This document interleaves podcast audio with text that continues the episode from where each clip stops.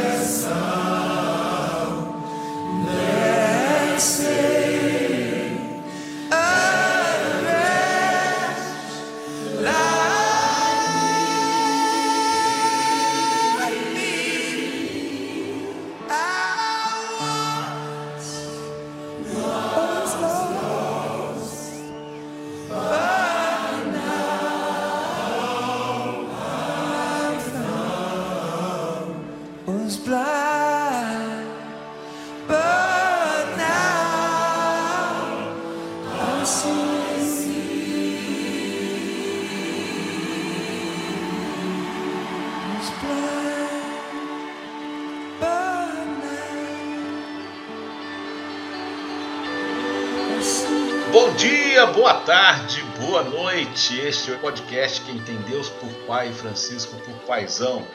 Nosso objetivo é ver os dias de hoje pelos olhos da fé católica neste tempo auspicioso da reflexão teológica de Francisco de Buenos Aires. Estamos aqui porque duvidamos do que vemos para crer no que não vemos. Você nos encontra em todas as plataformas de podcast e no YouTube. Curta e compartilhe as nossas redes sociais. No YouTube, Filhos de Francisco Podcast no Instagram e no Facebook, Filhos de Frank com Semudo, no Twitter, Fit Francisco Podcast, bem mineiro, Fit Francisco Podcast, ou mande um e-mail para nós, podcast filhosdefrancisco.gmail.com. Eu, Luiz Alberto Bassoli, licenciado em Filosofia pela PUC Minas, educador há 33 anos, moro na cidade de Nova Odessa, na região metropolitana de Campinas, São Paulo. E como eu tenho dito, né, embora seja Odessa e haja americanos aqui na cidade americana ao lado, felizmente não estamos em guerra. Quem vai conosco hoje, como sempre, é o meu companheiro Gabriel Resgala Silva, direto da Princesa da Mata, Rainha do Vale, a capital do pão borboleta, a suave Carangola. Ele é psicólogo e mestre em ciência da religião pela Universidade Federal de Juiz de Fora. Gabriel, bom dia, boa tarde, boa noite. Bom dia, boa tarde, boa noite a todo mundo que está ouvindo a gente. Hoje, com muito prazer, vamos receber um convidado aqui que é uma personalidade do Twitter, por assim dizer, né? um cara que tem um trânsito bacana ali na rede social. É seguido, eu tô vendo que ele é seguido até por Deus, o Criador segue ele, olha que coisa bacana. Então ele vai passar, falar um pouquinho pra gente como é que é isso daí, principalmente nesse meio é tão interessante a gente conhecer, que a gente não falou ainda aqui, né? Tantos é programas, a gente está voltado para nossa bolha, mas nos furamos ainda essa bolha para entrar um pouquinho no meio evangélico aí, né? É, e desde já a gente diz que você precisa seguir o nosso convidado nas redes sociais dele. No final ele vai falar aqui para nós. Nós acompanhamos nas últimas décadas o avanço de diversos grupos filiados a denominações evangélicas que passaram a ocupar importantes postos na política institucional brasileira, especialmente após a Constituição de 88. Ao mesmo tempo, o interesse de pesquisadores das ciências sociais sobre a participação dos evangélicos na política gerou e ainda tem gerado uma série de interpretações e análises extremamente importantes para compreendermos este fenômeno. E para falar sobre isso, nós convidamos Leonardo Rossato, cientista social evangélico. Léo, muito obrigado por ter aceitado o nosso convite. E eu vou te fazer uma pergunta que a gente. É, não vou fazer a pergunta que a gente sempre faz aqui, que eu acho que seria até muito deselegante da minha parte. A gente sempre pergunta para os convidados se eles se consideram filhos de Francisco. Eu não vou fazer isso com você, não tem nada a ver. Mas eu quero te perguntar, qual, para começar, antes de você se apresentar, dar seu currículo, qual a imagem que você tem do Papa Francisco no contexto mundial hoje?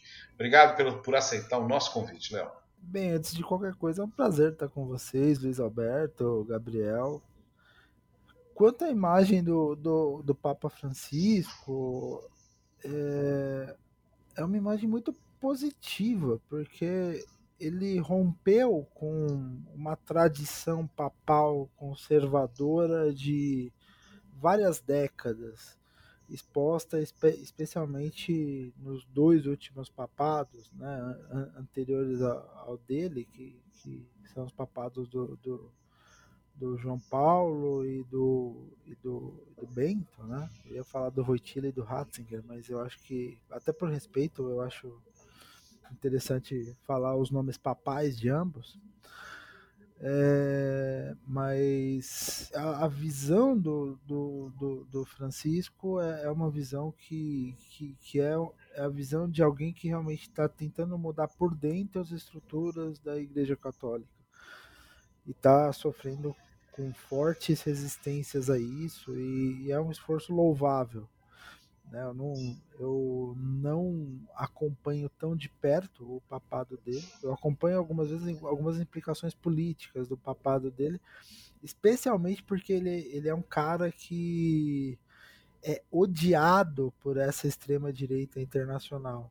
Então, vira e mexe, você vê articulações, você o Steve Bannon chegou a morar na Itália uma época, inclusive pra, por, por, questões que por questões políticas mesmo, né?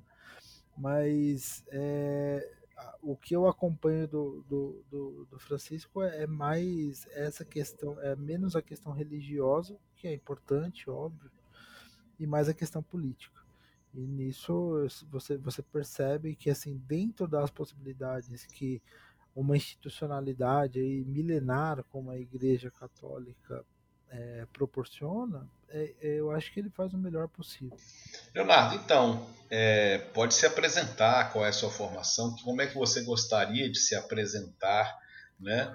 É, você que nós conhecemos inicialmente como um perfil no Twitter, nada de novo no front, e aos poucos foi também se apresentando é, deixando de ser só um perfil e passando a ser uma pessoa que se posiciona, como o Gabriel disse, tem uma imensa repercussão nas redes sociais.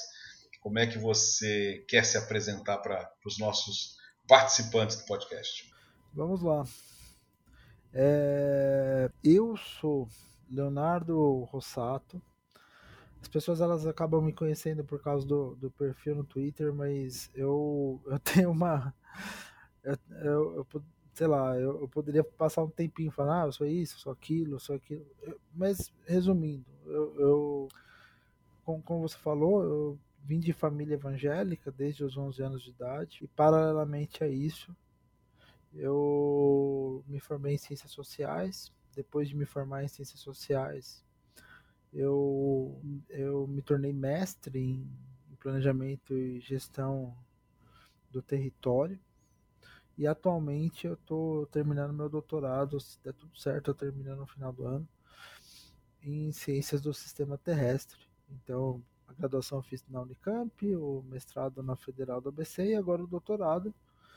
Como se já não bastasse toda a loucura, eu resolvi fazer no INPE, lá é, pesquisar mudanças climáticas. E, e esse doutorado ele é, ele é focado nisso. E fora isso, eu mantive e mantenho ainda um, um podcast. A gente é, resolveu fazer um stand-by por enquanto, e, é, porque o, um, um, dos nossos, um, dos nossos é, hosts ele foi para ele foi dar aula na Escócia, o Cedric, mas a gente manteve desde 2017 o, o Teolabcast para falar um pouco sobre a fé cristã fora desse, desse aspecto de é, desse aspecto de, de, de, estereótipo que as pessoas fazem sobre a fé cristã. E esse estereótipo infelizmente ele se tornou um posicionamento político. Né? então ele acabou sendo ainda mais fortalecido na, na sociedade. A gente julgou importante manter e, e gravou alguns episódios até o final do ano passado por enquanto a gente está de stand-by, a gente quer voltar eventualmente com o podcast. Eu acho que é um trabalho importante, especialmente nesses, nesses tempos. Mas é, é, eu estou num, num, momento pessoal e de trabalho que a, atualmente me impede de estruturar isso e, e eu, eu espero que isso se alivie em breve e a gente consiga voltar eventualmente. Mas, enfim, eu sou um monte de coisas aí. É, e como vocês falaram, né, eu mantenho o perfil no Twitter. Eu tinha um perfil pessoal, né, por questões, inclusive, de assim como eu, como eu trabalho como especialista em políticas públicas no governo do estado é, em certo momento isso isso acabou me complicando um pouco assim né acabou me assim, eu tinha, mas eu tinha um perfil pessoal mesmo não tinha não tinha tanta notoriedade mas eventualmente em certo momento quando a coisa começou a se complicar politicamente lá em 2014 2015 eu tive um um problema meio sério de começar a ter chefes que vasculham as redes sociais e ficam enchendo o saco. E, e daí eu, nesse momento, eu submergi o anonimato, criei um perfil anônimo mais para conversar com amigos e para eventualmente trazer alguma opinião e como podemos ver isso saiu completamente do controle. e... É, isso é bom, né? Não, é bom, é bom, mas, né, e daí, e daí aos poucos, como vocês disseram, falei, ah, independente do que acontecer, é, é melhor se posicionar e dar a cara para bater do que do que se manter anônimo e tal, até porque é, uma, uma, uma, pesquisa qualquer que fizessem, eles iam me achar e não, não ia ter nenhum problema em relação a isso. Né? Mas, enfim, é, é, isso. Eu sou um monte de coisas. Eu sou. É, eu sou. Eu sou pesquisador, sociólogo, eu sou servidor público, eu sou. Eu sou evangélico ainda. Eu mudei de igreja algumas vezes, né? Eu já fui batista, presbiteriano. Eu já passei um bom tempo numa igreja neopentecostal antes, de, de antes da, dessa guinada bolsonarista. Então, assim, eu acho que eu conheço um pouquinho de, de várias partes aí do, do, do meio evangélico brasileiro, além de estudar um pouco por conta, né? O, o interesse não só em, em, estudar a Bíblia, mas estudar a história do protestantismo brasileiro. Eu, eu sou e eu sou o tipo do cara assim que eu, eu não publiquei nenhum livro porque assim eu tenho um monte de textos, mas eu nunca consigo organizar esses textos no livro. Eu tenho, eu tenho vergonha disso, mas quando terminar o doutorado, eu vou, vou ver se eu consigo, pelo menos a minha tese de doutorado, divulgar, divulgar ela como um livro. É, durante o doutorado é complicado demais.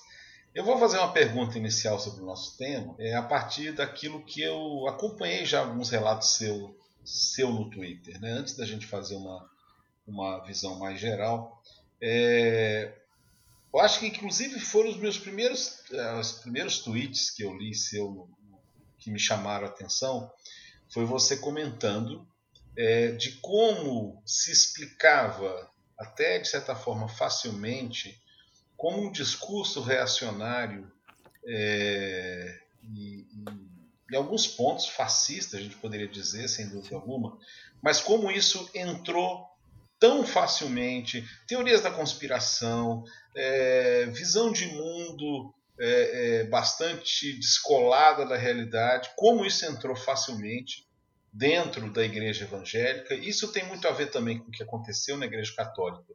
Mas eu gostaria que você falasse sobre isso, dessa sua experiência de ver essa transformação ou é, é, ver se realizando dentro de grupos evangélicos do qual você fazia parte é, a absorção de valores que na prática são anti-evangélicos. Então, é, é engraçado você você ver que a sua vivência acaba virando objeto de pesquisa. E embora não seja diretamente meu objeto de pesquisa, é um tema que todo mundo quer saber agora. E, e eu, eu ainda vou escrever sobre isso com mais calma e com, e, e com embasamento, inclusive científico, mas é, um dos, um dos, uma das coisas que, que pegam muito na, na igreja evangélica é um, é um movimento que eu chamo de neopentecostalização. E não é neopentecostalização no sentido de que, ah, não, os neopentecostais são isso, são aquilo. Porque uma coisa que eu vejo desde a década de 90, especialmente nas igrejas históricas, a presbiteriana muito, a batista um pouco menos, mas especialmente nas igrejas históricas, é um movimento de, de, ao mesmo tempo em que essas igrejas se consideram muito superiores às igrejas pentecostais e neopentecostais, por terem, segundo eles, uma teologia sistematizada com mais rigor, por é, segundo eles, assim, por terem seminários, por se debruçarem no estudo das escrituras e por criarem toda um, um, uma lógica em torno disso. Então, eles tratavam essas, essas igrejas, que são igrejas que realmente, né, é, é, isso isso é, é, é, normal no meio pentecostal. Eles têm uma, uma visão um pouco diferente da questão do estudo. Então, é, é, a ideia da revelação divina sobre o, sobre o pregador e, da, e do pregador leigo nessas igrejas pentecostais e neopentecostais, que pode ser muito positiva, pode ser elemento de inclusão, e quando você teve, e que foi elemento de inclusão nas primeiras igrejas pentecostais lá do, do, do William Seymour, até certo momento, que eram igrejas que lá no século, lá em Los Angeles, no começo do século XX, é, eram é, incluíam negros no seu conselho, incluíam mulheres e depois foram deixando de fazer isso com o tempo. Né? Elas foram, foram se adequando a uma sociedade racista e sexista e se tornando cada vez mais conservadoras você percebe que, que você tem um, um, essa diferença, esse ranço, vamos dizer assim, das igrejas mais tradicionais em relação às igrejas pentecostais e não pentecostais, sabendo também que a diferença entre igrejas pentecostais e não pentecostais é, é que, assim, enquanto igreja pentecostal fala muito de, de renúncia espiritual, de ascese, de cura né, no segundo momento, de assim da, é, da, da conquista de um beneplácito ou qualquer coisa do tipo pela oração, as igrejas neopentecostais elas, elas falam muito do poder da palavra, do poder da sua própria palavra. Então é uma confissão positiva, é uma coisa que vai desembocar invariavelmente no, naquilo que a gente chama de teologia da prosperidade. E as igrejas neopentecostais, elas têm um, elas, elas, a partir dos anos 80, elas ganharam protagonismo não só é, entre, entre as igrejas, mas ganharam poder de mídia. Por quê? Porque o neopentecostalismo, para sobreviver, é, precisa de uma forte estrutura de mídia, porque são, são igrejas que, é, por, por, ser, por serem igrejas que trabalham muito a noção do benefício individual, da, da, do ganho individual, tem uma noção de comunidade debilitada. Você não vê um, um, um arranjo comunitário numa igreja universal do Reino de Deus como você vê numa igreja batista é, de várias décadas, numa igreja presbiteriana, apesar de toda essa questão do conservadorismo dele, ou mesmo numa Assembleia de Deus, que é até hoje a igreja com maior número de membros no Brasil. Você não vê isso. Você não vê isso numa igreja universal, esse, essa questão comunitária. Você não imagina que, por exemplo, é, numa igreja universal haja a possibilidade de você ter um acampamento da igreja em que os irmãos podem estar juntos em comunhão. Se tiver uma programação do tipo, vai ser uma programação estilo. É, você vai ter uma experiência diferenciada com Deus, pague por essa experiência. Ou senão você vai desfrutar os benefícios do hotel tal e, no, e nós e nós, e nós mostraremos, tal, não sei o que. Né? Programação com pastor fulano, pastor ciclano. Então essa lógica toda é uma lógica que, antes de qualquer coisa, individualizou o evangelho. O evangelho ele deixa de ser um evangelho comunitário para ser um evangelho de benefício individual. Não só de salvação individual, mas de benefício individual, de prosperidade individual. E só que, como eu já disse, esses grupos eles têm um poder de mídia muito grande, porque quando você advoga pelo benefício individual, pelo poderio individual, é, e a sua igreja não se sustenta por conta da, da, da questão comunitária, essas igrejas elas precisam de uma estrutura de marketing muito forte para continuamente atrair novas pessoas e continuamente convencer essas pessoas que elas estão tendo benefício individual ou elas vão ter benefício individual ao frequentar a, a, a igreja. E, e, por ter esse poderio todo de mídia, essas igrejas, pentecost, é, pentecostal não, é, universal, é, mundial, internacional, Renascer em Cristo é, e outras igrejas que foram surgindo nessa mesma pegada, é, elas foram é, influenciando a cultura do evangélico em geral. Porque quando o evangélico, ali a partir dos anos 80, ele, ele começou a a, a ouvir rádio evangélico, foi uma coisa que se tornou mais comum. Começou a assistir tele, programas evangélicos na TV, começou a, a trabalhar, né, começou a, a buscar é, conteúdo evangélico para além do culto de final de semana, ele se deparou com a rádio da Universal, com a televisão da Universal, com a rádio da Renascer em Cristo, com, a, com o programa da Internacional da Graça na televisão, com os programas da Igreja Mundial na televisão. Então, o, o, o movimento que se deu dentro, o que foi um movimento super silencioso, foi, é um movimento de neopentecostalização, porque o, o, o evangélico histórico e o pentecostal passaram a ser influenciados por essa teologia menos comunitária e mais individualista. E ao passar, passar a ser influenciado, porque assim, esse cara geralmente ele liga o rádio para ouvir um louvor.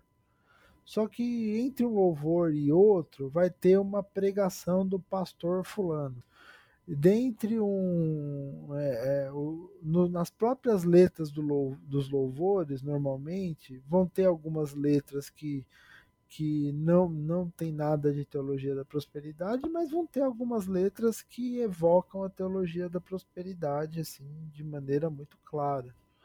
Então esse tipo de influência leva a uma neopentecostalização e essa neopentecostalização atinge primeiro e de maneira mais forte os pentecostais, por já existirem outras similaridades, então igrejas neopentecostais usam muito cura divina, igrejas neopentecostais usam muito expulsão de demônios, que são coisas que existem nas igrejas pentecostais.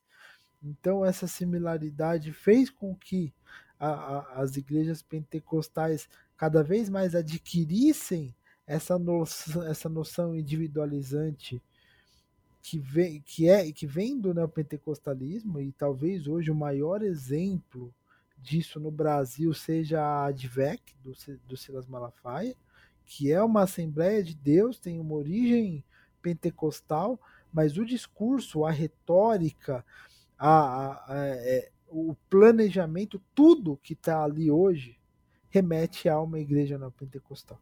Tudo. Hoje a gente pode falar tranquilamente, sem nenhum medo de errar, que a Assembleia de Deus Vitória em Cristo do Silas Malafaia é uma igreja basicamente neopentecostal, apesar de levar o nome Assembleia de Deus, que remete à igreja pentecostal que foi aberta lá em 1910. 1909, 1910, pelo, por, por Gunnar Wingren, lá em Belém. É, e depois, de, em alguma medida, isso também foi entrando nas igrejas históricas, nas igrejas tradicionais. Né? E, e isso fez com que é, é, houvesse, de certa maneira, por mais que os evangélicos fossem muito diferentes, houvesse, de uma certa maneira, uma homogeneização cultural entre os evangélicos. Por mais que você tivesse grupos que seguem sendo dissonantes, mas assim, a cúpula, a referência de evangélico no Brasil passou a ser o neopentecostal e passou a ser o valor neopentecostal. E sendo o valor neopentecostal a referência do evangélico no Brasil, e, e, sendo esses valores individualizantes a referência do evangelho no Brasil, a prosperidade individual, a perda do senso de comunidade, a ideia, uma ideia fortemente mistificadora que faz com que a visão de mundo dessas pessoas seja realista. Então, o interesse em transformar a sociedade é, é, combatendo a injustiça passa, passa a ser substituído pelo interesse de impor valores na sociedade. Por quê? Porque essa retórica individual segue, o, segue a ideia de um projeto de poder, de criação de totens. E é essa a questão. Como que você cria um totem? Aquele cara que é o deputado da bancada evangélica, ou que é o cara que vai ser o presidente que representa os evangélicos, ou qualquer coisa do tipo, ele vai ser o sujeito que é, vai, vai representar a sua vitória individual no espaço de poder. Porque você se identifica, você veste a camisa de, do, do evangélico e esse cara vai estar tá vestindo a sua camisa. Por quê? Porque uma das, uma da, assim, uma das retóricas mais frequentes entre as igrejas neopentecostais é a retórica de que todo o mundo é composto de inimigos. A inimizade com o mundo, que é uma coisa que vem, vem desde assim desde o pentecostalismo, né? Aquela história de você ter uma espécie de isolamento da sociedade.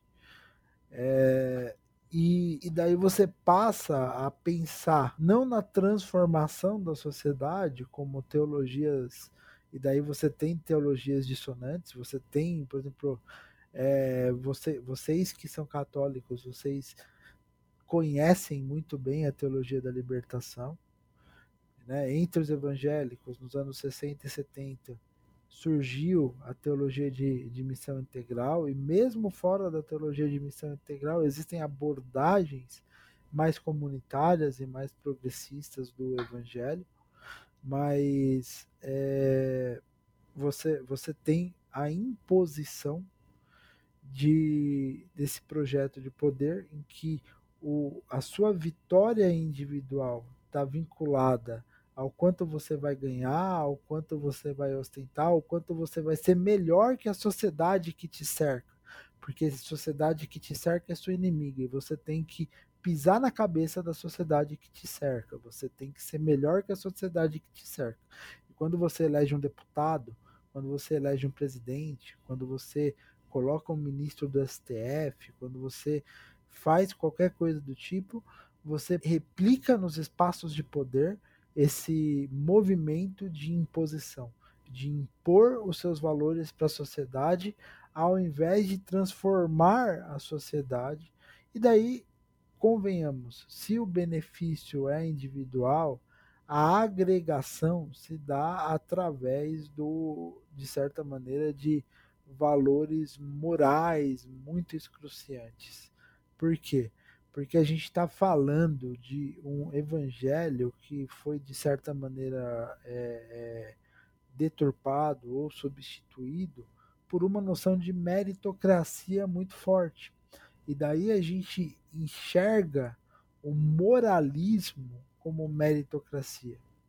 E da mesma maneira que você enxerga o moralismo como meritocracia, ou seja, se você orar muito, se você der muito dinheiro na igreja, se você jejuar muito, se você trabalhar muito na igreja, você vai ser abençoado, você vai ser escolhido por Deus, qualquer coisa do tipo. E da mesma forma, eles, eles replicam esse mesmo pensamento para as nações. Então, se você tiver uma nação com muito moralismo, uma nação que reprime muito o que é pecado, uma nação que reprime muito o que é, é o, que, o que é imoral para eles, você vai ter uma nação abençoada por Deus. Porque eles levam em conta muito é, aquela ideia do Antigo Testamento de que é, existia, de que Deus abençoava Israel quando Israel seguia Deus, e Deus amaldiçoava Israel quando Israel deixava de seguir a Deus. E vocês, que, que são católicos, estudam a mesma Bíblia que eu, com alguns acréscimos, mas a mesma Bíblia, é, vocês sabem muito bem o quão complicada é essa ideia e o quão complicado é se apropriar dessa ideia sem crítica. Eu acho que, acho que não precisa nem ser católico para saber o quanto que é complicado você interpretar a Bíblia de qualquer forma, né? Sim. Qualquer um que lê um pouquinho vê como é que é difícil, né? Bem, eu acho que eu me estendi um pouquinho nessa explicação, né? Não, mas foi excelente. Você pode ficar tranquilo que realmente abriu um monte de caminho. Gabriel, com você, qual a sua pergunta? É, não, eu estava pensando em muita coisa que você falando, Léo, estava vindo muita coisa na cabeça. Eu acho que só dessa primeira resposta você já deu. É, estava pensando quanto que isso influenciou também o, o, meio católico no Brasil, né? Eu acho que começou lá nos Estados Unidos, talvez esse movimento, um pouco aqui também, né? Porque, inclusive, assim, para quem está às vezes meio perdido aí no, nos termos que o Léo está falando, é, porque o, meio evangélico ele é muito complexo, muito rico também, e a gente às vezes não tem essa ideia. Né? Então, é, quando a gente fala em protestantismo histórico, são as igrejas mais antigas, que surgiram lá quase que na reforma, né? A, a, igreja é, batista um pouco depois, né? Mas é, é, anglicanos, depois tem os, os primeiro, primeiro tudo foi os luteranos, né? Depois os luteranos, é Batista e Metodista que vem vindo com, com, depois na história. Pentecostais já são Assembleias de Deus, né? Quadrangular, que é, vieram mais ou menos. É, final do século XIX, Léo, é, né? Início do século XX?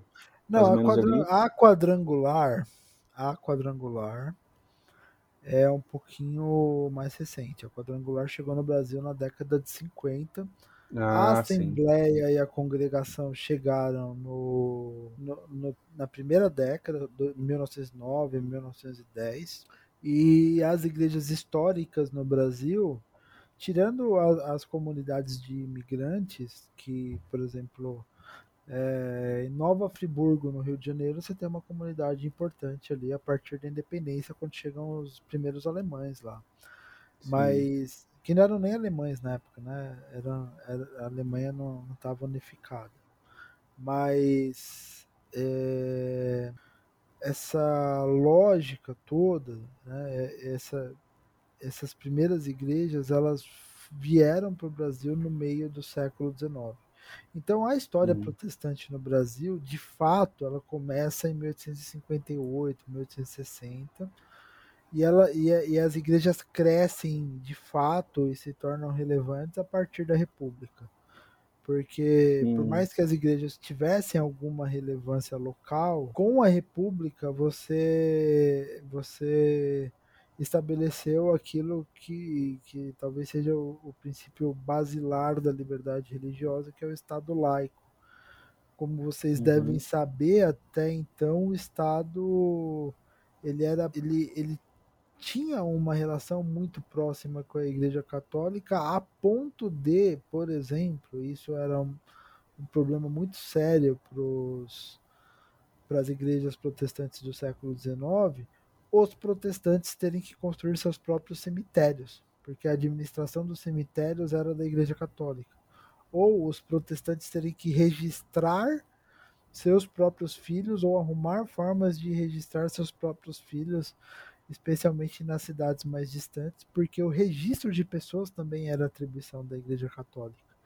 quando essas funções passaram a ser funções de Estado e o Estado passou a ser laico e a não é, é, a não tratar as pessoas de acordo com a, com a fé que, ela, que, que elas professam, isso foi um, um assim um, grande diferencial para possibilitar o crescimento das igrejas protestantes, por mais que ali nas primeiras, nas primeiras décadas do século XX elas nunca tenham passado de 10% do, dos brasileiros. Né? O crescimento protestante é um crescimento que se dá ali a partir é, principalmente da década de 70, quando surgem as igrejas pentecostais que são Igreja Universal, Igreja Internacional, da Graça de Deus, Mundial, essas que todo mundo vem mais, conhece muito mais, e como você falou hoje, meio que viraram a cara do, do movimento evangélico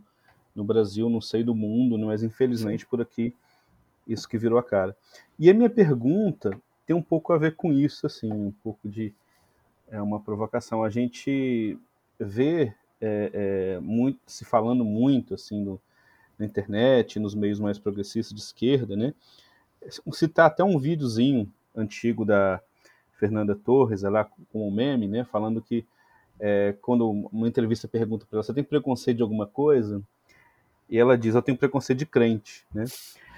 E é uma coisa que a gente vê muito, é, é, se comentar nos meios de esquerda, meios progressistas, as pessoas dizendo isso assim sem, sem muito pudor, né? Eu tenho preconceito de evangélico mesmo, como se preconceito fosse uma coisa louvável de se ter, né?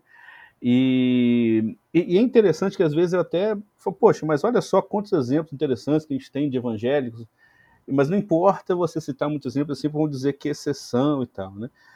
O que, que você diria para essas pessoas, Léo? Como você explicaria a situação? O que, que você responderia alguém que dissesse isso?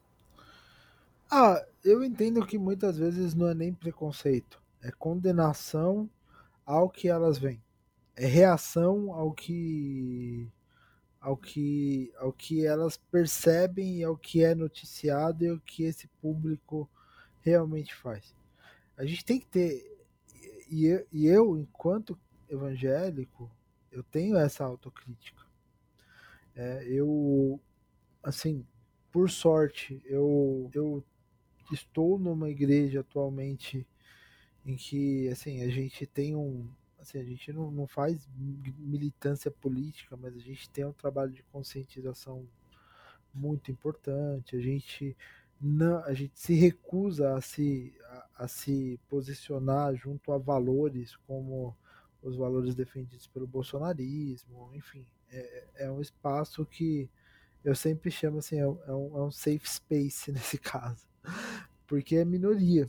Teve, muita gente que, que saiu das igrejas, porque de fato as igrejas elas abraçaram o bolsonarismo, e eu conheço igrejas é, que abraçam o bolsonarismo até hoje. Então, em muitos casos, a gente tem que separar. A gente tem que separar é, o que é preconceito e o que já existia de preconceito e o que de fato é fruto daquilo que os evangélicos fazem ou fizeram. Porque quando eu vejo os evangélicos enchendo a Paulista para defender golpe de Estado do Bolsonaro em cima do STF, até eu paro e pego, opa, a gente tem que parar os evangélicos, enquanto grupo, é, enquanto esse grupo estigmatizado. Óbvio, a gente trabalha em, outro, em outros parâmetros. Não é o evangélico que precisa ser parado. É o pastor alinhado com o Bolsonaro.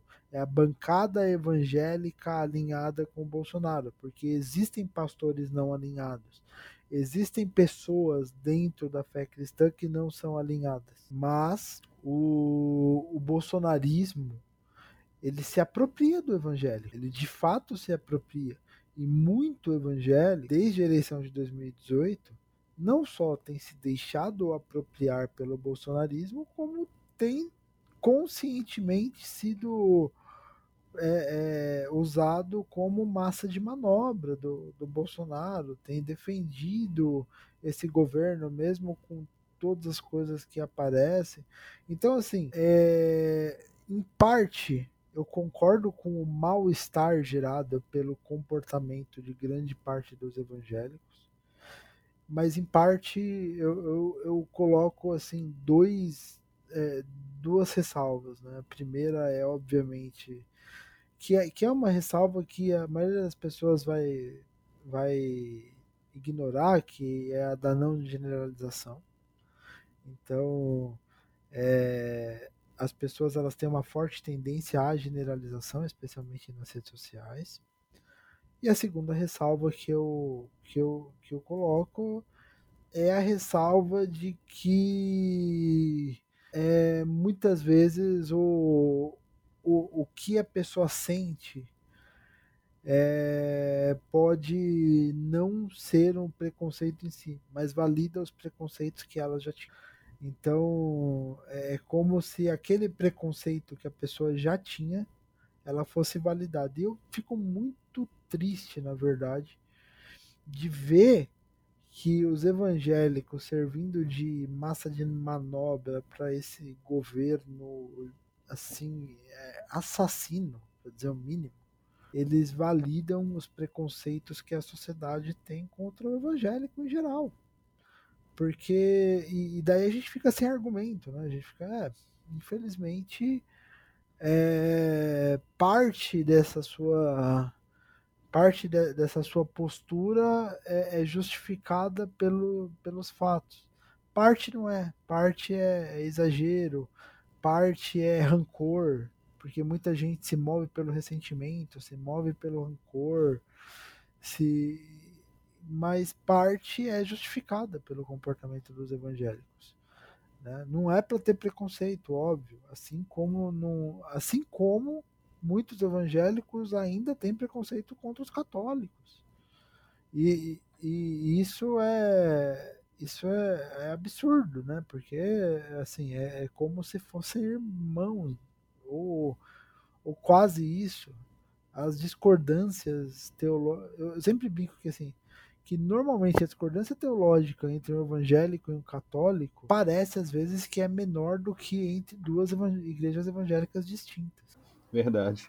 Então, é, você me lembrou uma, é, uma frase de um pastor argentino que foi muito importante no movimento do discipulado, Juan Carlos Ortiz, não sei se você já leu algum livro dele. O, o Ortiz uhum. dizia que quando Deus olha para a terra, né, fazendo uma, uma figura, né, de linguagem, ele não pega um binóculo e fica olhando cada igreja como se cada igreja fosse uma realidade distinta uma da outra, né? Que uhum. a igreja é única, né? Embora é, com essas contradições de divisão e de desentendimento que é, caminham pelo tempo. Então, Léo, a, a, a, gente viu especialmente, eu acho que a, a sua explicação foi realmente muito interessante, muito bem fundamentada sobre essa essa como o evangélico identifica o seu deputado e o seu presidente como uma vitória pessoal e como isso significa uma vitória sobre a sociedade que é opressora. Muito, muito, muito, muito interessante essa reflexão. Mas eu queria subir um pouco o tom em relação a isso para colocar a seguinte questão. É, como é que a gente vê figuras é, como Malafaia, é, talvez ainda mais o Marco Feliciano, é, uma Flor, uma Flor Delis ou Flor Delis, né, conforme queira se, se pronunciar o nome dela. Como é que a gente identifica, é, identifica não, como é que a gente explica esses fenômenos políticos, né? É, dentro do contexto assim. É, eu acho que você já explicou isso, né? Que é a questão da contradição, mas é, é qual. É, talvez a pergunta não seja, seja até um pouco além. Ou seja, como é que se livra disso? Qual é a possibilidade de que as pessoas enxerguem é, que tal ação, na verdade, é uma manipulação do evangelho e não a sua vivência? Como, como, como apresentar isso para as pessoas? É uma pergunta difícil, é uma pergunta que a gente devia estar tá se debruçando com mais é, dedicação. A verdade é que você pega um Malafaia, um Marco Feliciano, uma Flor de Lis e, e outros nomes aí, eles estão nesse contexto da neopentecostalização. Eles estão nesse contexto do, do, do sujeito que é o que é, que é o representante da o representante daquela pessoa que vai para a igreja buscando benefício individual e sendo o representante dessa pessoa, ele se torna um símbolo da assim, então é o símbolo da, da prosperidade, o símbolo do poder. Então esses caras estão demonstrando poder o tempo todo, estão demonstrando das piores formas possíveis, estão demonstrando poder da, das maneiras mais é, é, antibíblicas possíveis, a gente pode dizer assim até. Né? Os valores cristãos ali estão muito distantes. E, e, nesse contexto, você pega um Malafaia, um Marco Feliciano, uma, uma Flor de Lis, é, a exposição da hipocrisia desses caras não adianta muito. Por quê? Porque o aspecto simbólico que eles trazem para suas comunidades e para os seus fiéis é tão forte que eles, é, eles conseguem convencer os seus fiéis que qualquer acusação ou qualquer coisa que aconteça contra eles é, está no plano espiritual. Então eles espiritualizam todas essas coisas e vendem acusações de crimes como um assassinato, por exemplo, é, como algo espiritual, como algo que é perseguição de Satanás. E a vitória do líder sobre essa suposta perseguição de Satanás passa a ser a vitória da comunidade. Também é muito louco isso é, olhando para uma numa análise é, é, do, do, contexto social, é um negócio muito incrível. Por quê? Porque os fatos passam a não importar. E a única coisa que está gerando desgaste, a gente tem que falar que existe um desgaste relativamente forte entre, entre evangélicos é, em relação ao Bolsonaro, embora ele continue sendo o, o mais é, continue sendo o setor da sociedade onde ele está mais forte. Então, assim, se, se você tinha ali 70% dos evangélicos que votaram no, no Bolsonaro em 2018, e também foi uma campanha que foi muito impactante, foi feita em cima em cima da, da, da, da própria facada, em cima de coisas que, é, que, que queriam vender ali Bolsonaro quase como uma divindade ou como um escolhido de Deus, ao mesmo tempo que você teve esse 70%, hoje você vê Bolsonaro empatado tecnicamente com o Lula dentre esse público. O que é o que é o que é impressionante, considerando tanto que o Bolsonaro investe nesse público. E é por isso que o Bolsonaro segue investindo tanto no público evangélico. Porque o público evangélico é o último. É, assim, eu falo, eu falo isso desde que eu entendi a, a lógica e a dinâmica do voto evangélico no Bolsonaro. O voto evangélico no Bolsonaro não é um voto de razão, é um voto espiritual. E sendo um voto espiritual, um voto trazido com um pedido em púlpito, um voto para que Bolsonaro seja o representante daquele grupo no, na presidência da República, um voto pela tomada do poder e pela demonstração da tomada do poder, é, você percebe que esse voto espiritual ele é um voto muito, muito, muito resi resistente aos fatos.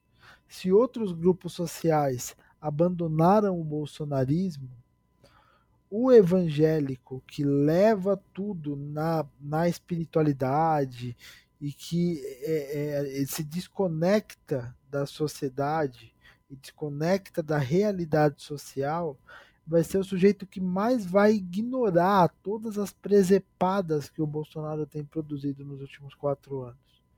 Que tem piorado a vida dele. E daí ele vai achar que a piora na vida dele é por causa de alguma armadilha de Satanás. E não do presidente, que está agindo ativamente através de um monte de atitudes horríveis para piorar a vida dele.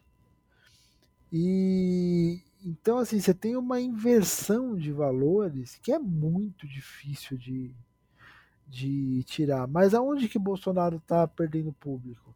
Bolsonaro está perdendo público, especialmente entre as mulheres. É por isso que o Bolsonaro está querendo é, trabalhar candidatos que sejam jovens, que sejam mulheres, para tentar recuperar esse público evangélico que ele está perdendo. Ou seja, o jovem que perdeu muito da sua expectativa de vida com o Bolsonaro, a sua expectativa de emprego, a sua expectativa de uma boa faculdade, a sua expectativa de ser bem sucedido, e a mulher, que normalmente é quem sustenta a casa, que normalmente é quem vai no mercado fazer compra, que normalmente é quem faz as compras do mês e percebe mensalmente ou diariamente que a vida dela está piorando muito, que está muito mais difícil colocar comida dentro de casa, que está muito mais difícil é, fazer o básico, né? comprar o básico. Então, esses dois públicos são os públicos que Bolsonaro está perdendo entre os evangélicos. O estereótipo, o estereótipo do bolsonarista, né? Ele é cada vez mais o homem, o homem de meia idade ou mais velho que é o homem de Deus, entre aspas, que faz parte das comunidades, é extremamente moralista. E, e, e eu, eu não vou entrar aqui no fato desse, desses homens moralistas serem hipócritas ou não, acho que nem é o caso aqui, mas é, esse público é o público mais difícil de tirar do Bolsonaro porque é um público que está espiritualmente vinculado ao Bolsonaro. O Bolsonaro ele não é um líder, é, um líder, um estadista. O Bolsonaro é quase um líder espiritual. Ele é um, ele é um líder estadista que está profundamente vinculado à religião, assim como era, mais uma vez, a Israel do Antigo Testamento. É, é interessante. Na, no, desculpa, pode, Gabriel, pode só, só comentando que isso me permite desenvolver um pouco mais o meu livro sobre Bolsonaro e o anticristo. Mas pode falar, Gabriel. É pesado esse livro, né? mas é, é, interessante que isso a gente vê também no, no meio católico, né? Como é um líder espiritual, né? Então é, quando a gente pergunta, poxa, como é que essas pessoas veem tantas contradições entre o bolsonarismo e a fé cristã, na verdade, para mim é o extremo oposto. Você pega assim, tudo que Jesus falou, pega o oposto daquilo é o que o Bolsonaro prega, né? A única coisa que ele faz é falar em nome de Jesus e todo mundo acha que isso é suficiente, né? Mas é que realmente é um movimento emocional, é, é um movimento espiritual, é um movimento que não leva à razão. Então, por isso, as pessoas veem essas falhas, eles falam: não, tadinho, ele é pecador, mas todo mundo é pecador, ele tem suas falhas, mas foi quem Deus escolheu, que nem Deus, que nem Jesus escolheu Pedro, Deus escolhe os imperfeitos e tal. Tem todas umas desculpas ali para fazer as pessoas serem convencidas disso, né? Então, isso foi muito fruto de anos de preparação desse povo para aceitar esse tipo de coisa, né? Então, é, é, no meio evangélico já tinha muito mais forte essa questão da bancada evangélica lá atrás de focar naquele no candidato que é do pastor lá do deputado do, do vereador é, é, do, da liderança evangélica. No, no meio católico isso veio forte também nos últimos anos principalmente com a renovação carismática né? Até que eles chegaram no Bolsonaro e despejaram tudo em cima dele. Mas como mentira não se sustenta por muito tempo uma hora cansa, né? Que nem você falou, uma hora a pessoa vê que tá faltando comida, tá morrendo parente de Covid, e o Bolsonaro falou, né? E todo mundo falava que quem ungido por Deus não ia morrer, né? Sim. Então as coisas vão, vão, vão se desmascarando, as pessoas vão sentindo que na verdade não é bem assim, né? Então, felizmente, as coisas vão, vão se aliviando um pouco nesse, nesse aspecto mesmo, né? Sim. É, assim. é, e, e, e, assim, e é como a gente já percebeu, é difícil de, de desen, assim, desse fio, né?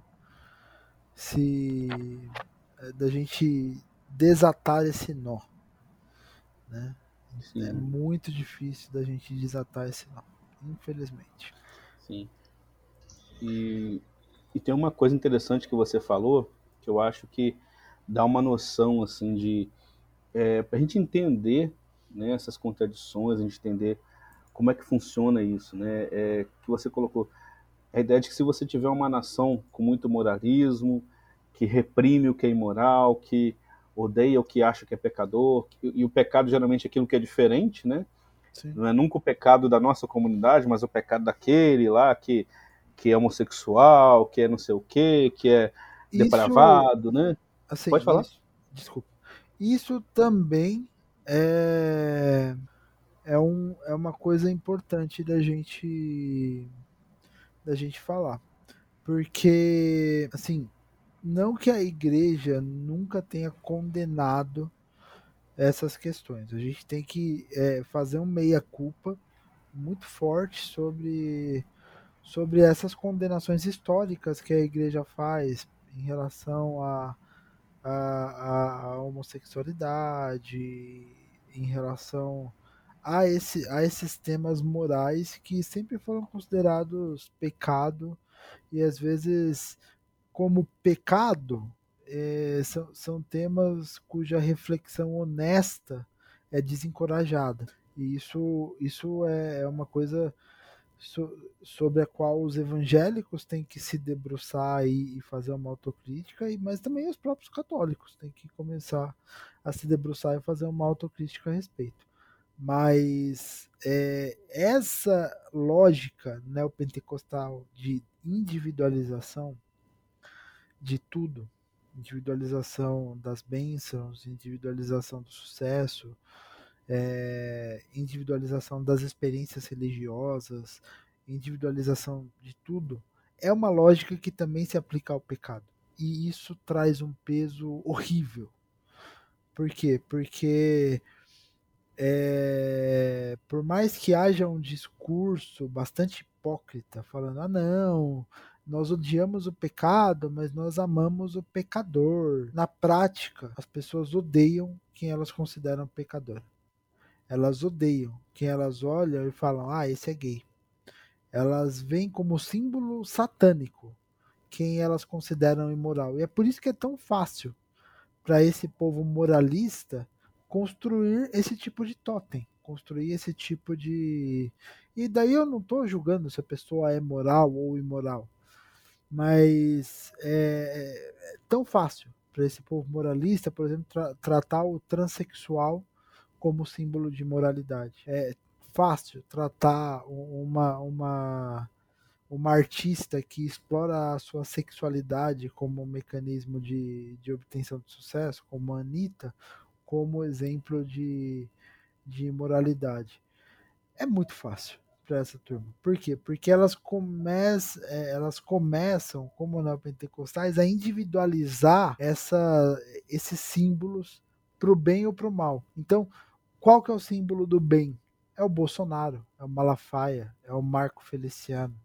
São esses homens de Deus. E pro mal, é a Anitta, é a Lina do BBB, é qualquer um que se coloque contra, é o Lula, é a esquerda, é o comunismo, e qualquer e isso é, se volta individualmente.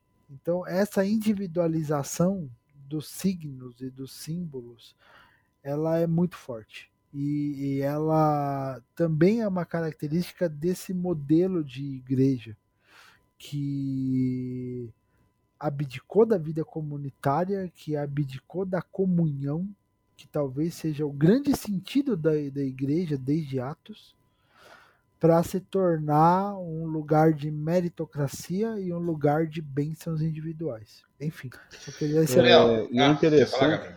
ah, desculpa, só, só complementar, porque tá falando, é, é, eu estava lembrando, o Papa Francisco tem uma expressão que eu acho muito interessante, que ele fala assim, os pecados abaixo da cintura são os pecados menos importantes, mas são os que a gente dá mais valor, né? É, que ele tá, não, nossa, ele, ele é, na verdade, não estava se referindo a estupro, a adultério, esse tipo de coisa, mas a tudo que envolve, envolve sexualidade, né? Que por uma questão de busca de pureza, o cristianismo passou a valorizar de uma forma muito mais intensa do que o próprio Jesus. A gente ouve o Jesus falando muito pouco disso nos evangelhos e a gente vê as igrejas falando muito disso. E, e eu acho que vai bem por aí, de você se diferenciar do outro, né? Então, assim, é claro que é, é, eu, eu, você estava falando, eu estava pensando, antes de você citar a Anitta, eu estava pensando justamente na Anitta, porque eu, eu, eu acho muito estranho é, é uma coisa assim, você não gostar, você ter críticas àquele tipo de postura, e, e a gente poderia conversar muito tempo sobre isso, mas o, o, ódio que as pessoas têm em relação a ela, né, um, um nojo em relação à figura dela e de outras figuras, que para mim é uma coisa muito forte, difícil de, de, entender como é que o cristão pega esse tipo de, de ranço, por assim dizer, né? é, enquanto Jesus foi aquele que se aproximava dessas pessoas, se aproximava até das prostitutas, né, por assim dizer, jogando com, com, questão sexual aqui, por exemplo, né. Então é reflexão muito interessante. Enfim, e, e eu também, para finalizar, eu, eu ultimamente venho questionando muito essa, essa questão de da identificação enquanto católico, enquanto cristão, né? Porque a gente vê tanta coisa, que nem você falou, a gente vê tão tomado de uma coisa tão diferente do cristianismo, do que a gente acha que era para ser a vivência do evangelho, a gente se pergunta, poxa, será que eu estou no lugar certo? Será que essas pessoas aqui é, sabem, têm noção do que elas estão falando, do quanto isso está diferente daquilo que eu leio na Bíblia? Né? Será que é a mesma Bíblia que elas têm, eu tenho também? E a conclusão que eu cheguei é que o cristianismo, na verdade, talvez ainda mais hoje em dia, ele se desenvolve muito mais numa busca por salvação do que numa busca de, de, de ter Jesus como mestre, né? Então, é muito mais um Cristo, um cristianismo, por, por ver Cristo como Salvador, do que um Jesusismo, do que Sim. algo que vê Jesus como alguém para ser seguido, né? É, é, a gente esquece o que Jesus falou e acha que só só é, seguir ele já é satisfatório para me salvar, para minha nação se salvar. Né? Então, talvez eu acho que essa tem que ser a maior reflexão que, que a gente, enquanto admirador de Jesus, enquanto seguidor de Jesus, deve fazer. Será que eu estou querendo só a salvação, seja a minha salvação, ou da minha, meu grupo, da minha nação, por assim dizer, ou eu estou interessado em, em, em, seguir realmente o que Jesus falou, em, em ver o, as palavras dele e ver se eu realmente estou amando como ele mandou amar, né? Sim. Enfim, fica a reflexão que eu queria deixar aqui.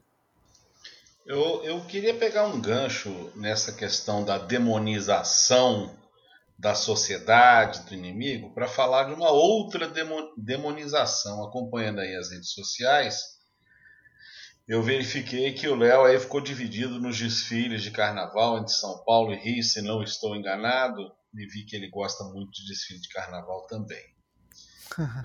Leonardo, é, o, o, o, Carnaval do Rio esse ano foi o tempo todo né, uma referência às religiões de matriz africana. Né, a ponto de algumas pessoas reclamarem no Twitter que achou que tinha muita macumba no carnaval esse ano, como se nos anos anteriores não tivesse. tinha o tempo todo. Só que tinha desfile também sobre Silvio Santos, sobre outras outras, é, é, outros desfiles pagos, as pessoas não reparavam nisso. Pois bem, é, é, não entrando no mérito até teológico da coisa, mas falando sobre como. É, vou dar um exemplo. Né? Existem uma série de referências é, da, daquilo que na Igreja Católica se chama de religiosidade popular, que são aceitas e mesmo eu acho que a própria visão do, na colonização que a Igreja Católica tinha é, naquele momento referente à religião indígena era muito mais é, benevolente ao associar as divindade, a divindade ou as divindades é, da, da, cultura ameríndia como uma referência ao cristianismo, é, usando uma expressão é, mais teológica, o Deus desconhecido, né, lá dos Atos dos Apóstolos, enquanto a religião de matriz africana fica marcada pela pelo aspecto da demonização. Né? Exu é o demônio. E de repente a Grande Rio mostra essa visão religiosa de forma diferente. Mas eu não quero entrar tanto no aspecto teológico, eu acho que não caberia aqui agora. Mas é, é, no aspecto é, até da ciência da religião, ou da sociologia da religião, né? É, inclusive porque, como o Luiz Felipe Barbedo já comentou no Twitter, né, e a, pergunta tem a ver com uma provocação dele no nosso grupo, ele que apresentou esse tema, é, daqui a pouco vai começar a acontecer uma série de situações desastrosas no país e a culpa vai ser do Carnaval no Rio, de Exu, como a pandemia foi, segundo é, esse grupo, esses, esses, esses, filó, esses teólogos é, da loucura, é, pelo fato da Gaviões da Fiel ter feito uma representação de Santo Antão, não era nem Jesus Cristo, né, brigando contra o demônio, né, uma coisa que isso circulou, ah, tá vendo, teve o carnaval e agora é, é, nós estamos sendo punidos, né? Algo totalmente, totalmente, é difícil encontrar uma coisa mais anti-evangélica de que pensar que Deus mandou uma pandemia para matar as pessoas em 2022, não precisa nem ser em 2022, né? Depois da pregação de Jesus, isso não faz mais sentido.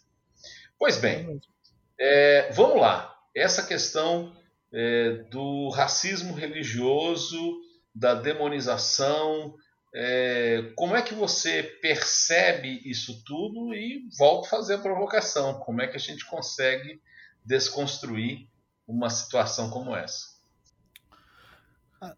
Assim, esse racismo religioso é, um, é, é, terrível, mas é uma grande ironia, porque dentre as grandes religiões brasileiras, que tem muita representação, a religião evangélica é a religião mais negra, estatisticamente falando.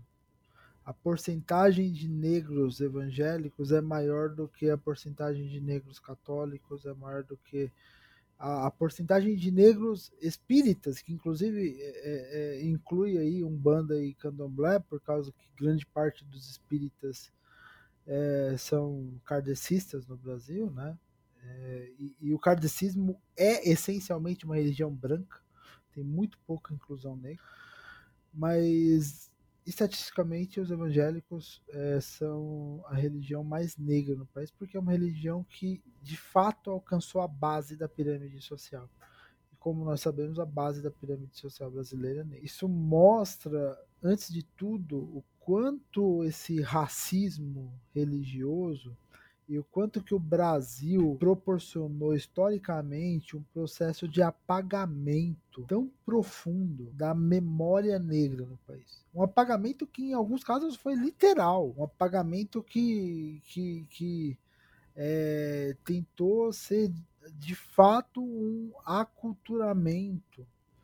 Então, se você parar para pensar, o, as, as religiões de matriz africana e seus deuses são um ato de resistência daqueles que foram escravos e que tentaram por centenas e que e uh, daqueles que tiveram as suas vozes caladas por centenas de anos, não puderam celebrar a sua fé. E o fato deles terem essa fé ainda hoje, e essa fé ser celebrada numa numa, numa avenida como a Sapucaí, num, num desfile como o desfile do carnaval brasileiro, é impressionante.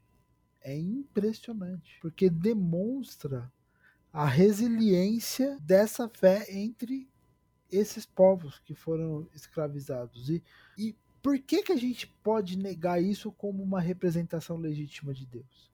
É essa a questão. Por que, que a gente tem que negar isso como uma representação legítima de Deus? Porque, da, da mesma forma que existia o Tupã entre os indígenas, que, que o Tupã também é, foi uma forma de traduzir o conceito de um Deus de, de, de um Deus monoteísta aos povos indígenas, ou mesmo, e daí a gente já entra em outra seara, mesmo Alá entre os no mundo islâmico, que vocês devem saber, mas é, é, uma das descobertas que eu fiz conversando com, com, com, com o povo islâmico e, e, e, até estudando, pesquisando né, essa, esses é, alguns textos do tipo, é que o é que o Alá é o mesmo conceito de fundo do Yahvé. O que muda entre o cristão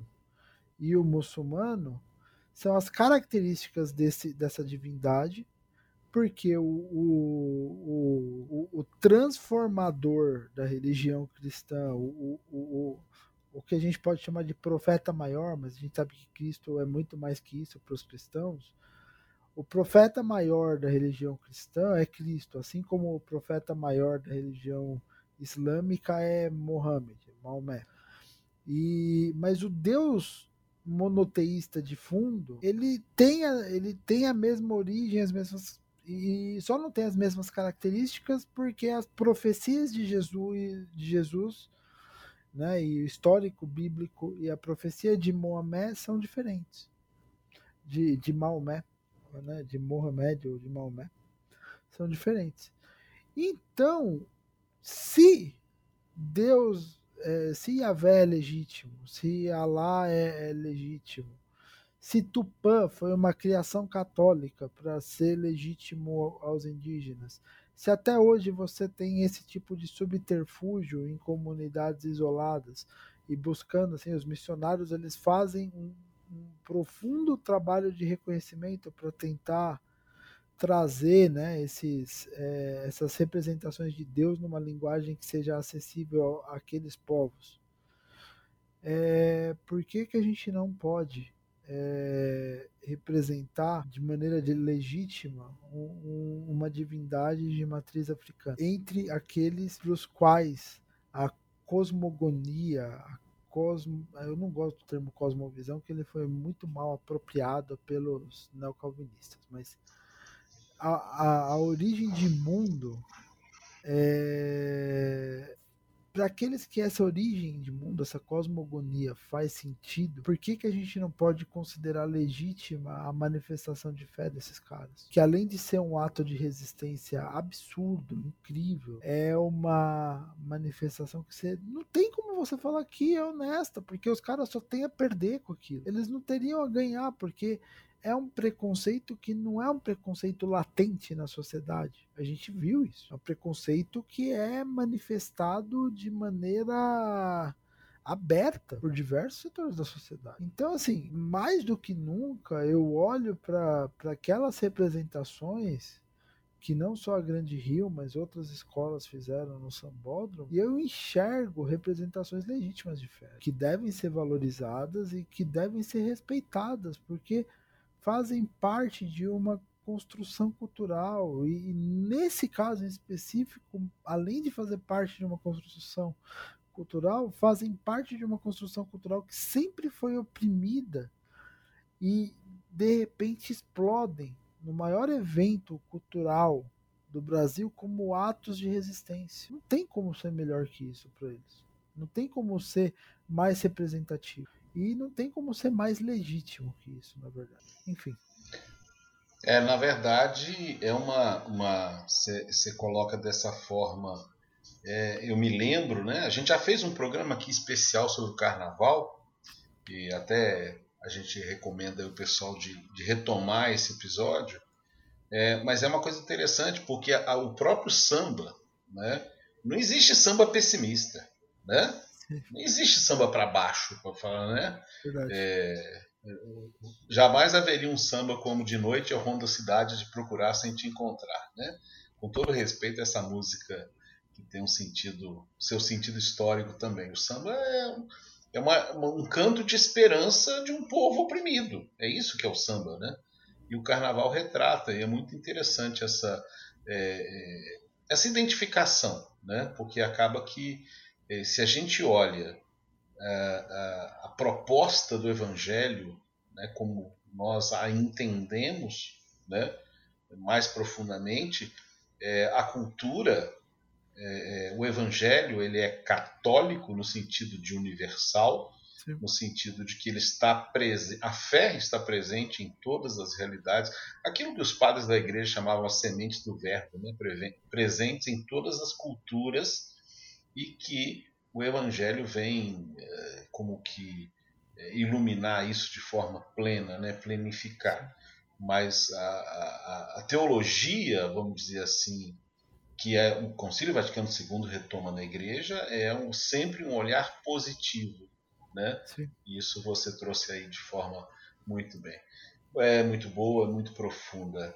Bom, o nosso tempo já foi um pouco além do que nós pensávamos, mas não tinha como ser diferente, né, Léo? Porque realmente para nós, é, para mim, para nós, né, foi antes de tudo uma honra, uma alegria, assim, reconhecendo todo o seu trabalho, toda a sua, é, eu diria, sem dúvida alguma, influência, né, para todos nós e para muitas, muitas pessoas, né, é, repercutindo quando eu vejo, por exemplo, em, em sites católicos, o seu tweet de 2018, eu acho que é 2018, né, que você fala que, é, que o, o, o, Deus que, que é obrigado a cumprir as. Eu não lembro exatamente o tweet, mas é tipo assim, né, o Deus que é obrigado a cumprir suas promessas de prosperidade é uma espécie de uma rachadinha, né? Algo assim, né? Que você isso repercutiu. Como é que é o texto exato? Por favor, qual é a ideia exata? Senão eu vou, vou ah, não, a ideia, não, a ideia é de que eu acho que foi, foi, mais ou menos nessa época, né? Que é a ideia de que é, as pessoas, assim, é, às vezes as pessoas elas vão para a igreja atrás é, é, atrás de chantagear Deus para conseguir bênçãos. E essa ideia de um Deus que aceita propina acaba explicando a ah, isso. daqui. É, exato. Foi no contexto do, do, do pastor, né? Do presbiteriano Sim. armado, né? Em contraposição Sim. ao Amado Batista. Eu achei ótima essa, essa conversa. Mas vamos lá, Léo, muito agradecido. É, espero que a gente tenha outras oportunidades à frente de voltar. De fato, é, nós acreditamos não nessa coisa meio monstrenga que o bolsonarismo vivencia de um falso de um, é, de um falso ecumenismo, mas realmente um encontro no Evangelho de Jesus Cristo, é, traduzindo uma vida nova para todos nós. No dia que nós estamos gravando esse episódio, subiu uma hashtag que eu acho muito forte que vai ganhar força nessa eleição chamada Bolsonaro Fariseu e é preciso que as pessoas possam começar a abrir os seus olhos para essa realidade, pensando né, não só no Bolsonaro, né, mas no bolsonarismo como um todo. Quero agradecer. Gabriel, você quer ainda dar uma palavra? Só agradecer o Léo, acho que foi muito bacana, sabe? Que nem o Luiz falou, infelizmente não deu para a gente conversar tudo, né? Eu acho que teria muito assunto mesmo e que a gente consiga continuar esse papo aí por outros, outros momentos, né? Se Deus quiser. E sigam o Léo no Twitter lá, nada novo no front, reflexões bem bacanas. É verdade, e a gente vai, junto ao episódio, publicar as redes sociais dele. Léo, Léo, fala do seu canal do YouTube, do trabalho que você está fazendo no YouTube. Ah, eu tô, tô assim, pra, pra falar a verdade, assim, eu, eu lancei um canal no, no ano passado porque eu percebi que, assim, a gente precisa, além de, assim, é, além de, de porque assim, eu, eu tenho um problema muito grande com o tempo. Não sei se vocês já perceberam. A gente ficou um mês para conversar aqui porque eu tenho um problema muito grande com o tempo. E, e, e, assim, muitas vezes fala, ah, por que, que você prioriza o Twitter? Porque o Twitter é um negócio que assim, que no meio do, do trabalho você para dois minutos e escreve alguma coisa. E volta. E tá tudo bem. Mas é, fazer um canal no YouTube é um pouco mais difícil. E eu me aventurei a isso. Eu, mas eu tô priorizando entrevistas mesmo, chamar pessoas para conversar junto sobre diversos assuntos, ter boas conversas. Eu acho que nesse momento isso é, não só é mais viável para mim, mas também é mais é, é mais proveitoso de assim para as próprias para as próprias pessoas e para construir alguma coisa. Eu acho que assim, eu passei essas duas semanas, essas duas últimas semanas, acabei não montando nada porque eu estava muito ocupado com compromissos de trabalho e da e também de, de do, do doutorado, mas semana que vem, terça, eu devo voltar e daí voltar, né, para essa rotina de toda terça, 8 horas da noite, ter uma entrevista, conversar com alguém, que eu acho que é, é, é importante. Né? E eu tenho minhas redes, né? O YouTube, o canal no YouTube, o Twitter. O nome é nada novo no front, porque era o nome que eu usava quando eu era anônimo também. E é uma homenagem ao livro e filme homônimo. E, e enfim, e daí, e daí eu tô, né, no YouTube, Instagram, Twitter. Eu só, eu só não consegui, eu só não consegui postar vídeo no TikTok ainda, mas enfim. A hora chega. Ô, Léo, e é curioso, né? Pensar que se você. O Léo é natural, se não me engano, de Santo André, mora em Santo André hoje, né? Sim. No ABC Paulista. Mas se você morasse no Rio, as pessoas iam dizer que esse nome, Nada de Novo no Front, é uma pura ironia com a realidade brasileira, que sempre tem uma novidade todo Sim. dia no front. Léo, mais uma vez, muito obrigado, muito agradecido e a gente espera ter você aqui em outras oportunidades. Vocês nos encontram em todas as plataformas de podcast, no YouTube, e você pode ouvir e acompanhar lá os episódios anteriores. Sigam-nos nas plataformas de podcast. Jesus fez ainda muitas outras coisas que, se fossem ditas uma por uma, penso que nem o mundo inteiro poderia conter os podcasts que se deveriam ser gravados. Até a próxima, um abraço.